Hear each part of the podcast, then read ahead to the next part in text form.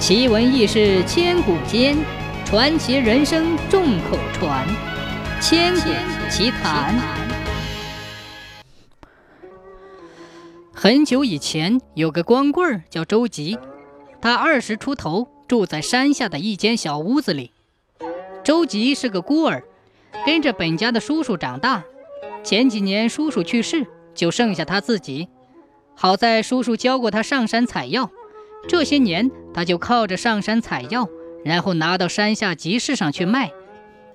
一年秋天，周吉和平时一样，背着背篓上山采药，结果正好看见一只老鹰在天空盘旋，地上趴着一只小狐狸。很明显，老鹰正在寻找机会，等待时机叼走小狐狸。这只小狐狸是纯白色的，身上一根杂毛也没有。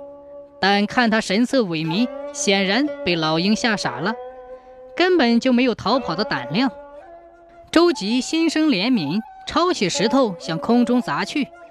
说来也巧，那只老鹰见时机成熟，正准备从天空扑下来，那块石头不偏不倚，正好砸在老鹰头上。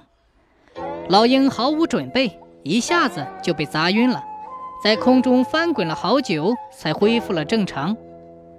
但此时老鹰不敢再往下俯冲，只好恨恨地瞪了几眼周吉，转眼就走了。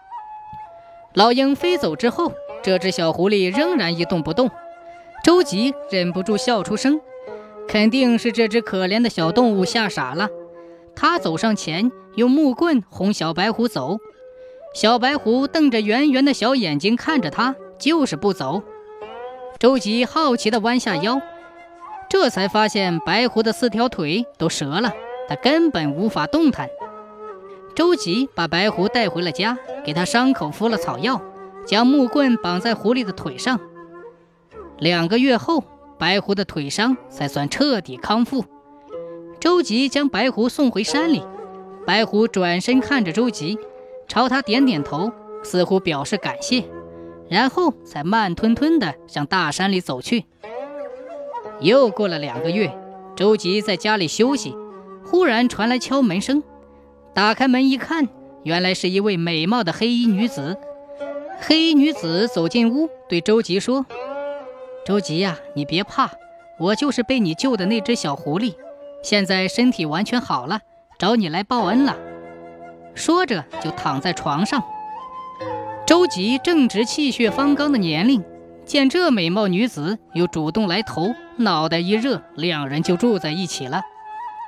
春暖花开的时候，周吉又该上山采药了。他发现身体虚弱了很多，就连上山都是气喘吁吁的。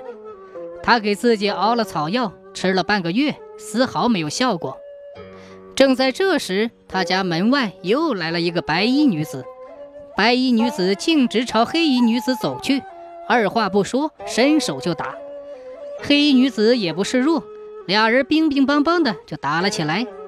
周琦知道两个人都不是凡人，不敢伸手帮忙，只在一旁大喊：“别打了，有话好商量。”白衣女子嘿嘿笑：“商量？再商量，你的命都没了。”你救的是我，他是那只老鹰。那天他设计扭断了我的四条腿，要不是你，我肯定命丧当场了。多么狠毒的妖孽！黑衣女子慌张地说：“别信他，他才是那只老鹰。你快帮我收拾他。”白衣女子边打边说：“他又在胡说。你看，我是白色，他是黑色，而且这些天你是不是感到身体虚弱？那是他在报复，他想吸干你的精气。”然后再去对付我。周吉想了想，白衣女子说的有道理，因此就站在原地，没有伸手帮忙。不一会儿，黑衣女子就招架不住了，显然她不是白衣女子的对手。黑衣女子见大势已去，回头就跑。白衣女子一把拎住她的脖子，将她摔在地上。周吉再看时，黑衣女子已经不见了，地上扑腾腾的是一只老鹰。他慌忙弯腰致谢，多谢仙姑救我。白衣女子将老鹰装进笼子后，才说：“说谢谢的应该是我，不过我不会像老鹰那样去报答你。”说着，他就脸红了。周杰的脸也红了。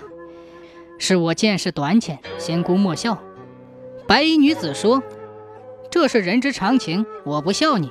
在歪脖岭上有一片红色叶子草，你去那里将草药采回家，一来可以补你的身子，你出价一两纹银一颗，买的人大有人在，这样你就有做生意的本钱了。”女子说完，白光一闪，不见了踪影。周吉依旧去歪脖岭，那里果然有一片红色的草药。他采回了家，只吃了三颗，身体就恢复了原状。又吃了三颗，他感觉身上有用不完的力气。他不敢再吃了，就按照白衣女子说的，拿到镇里去卖。果然赚了一大笔钱。从此以后，他开了一个药店，过上了幸福的生活。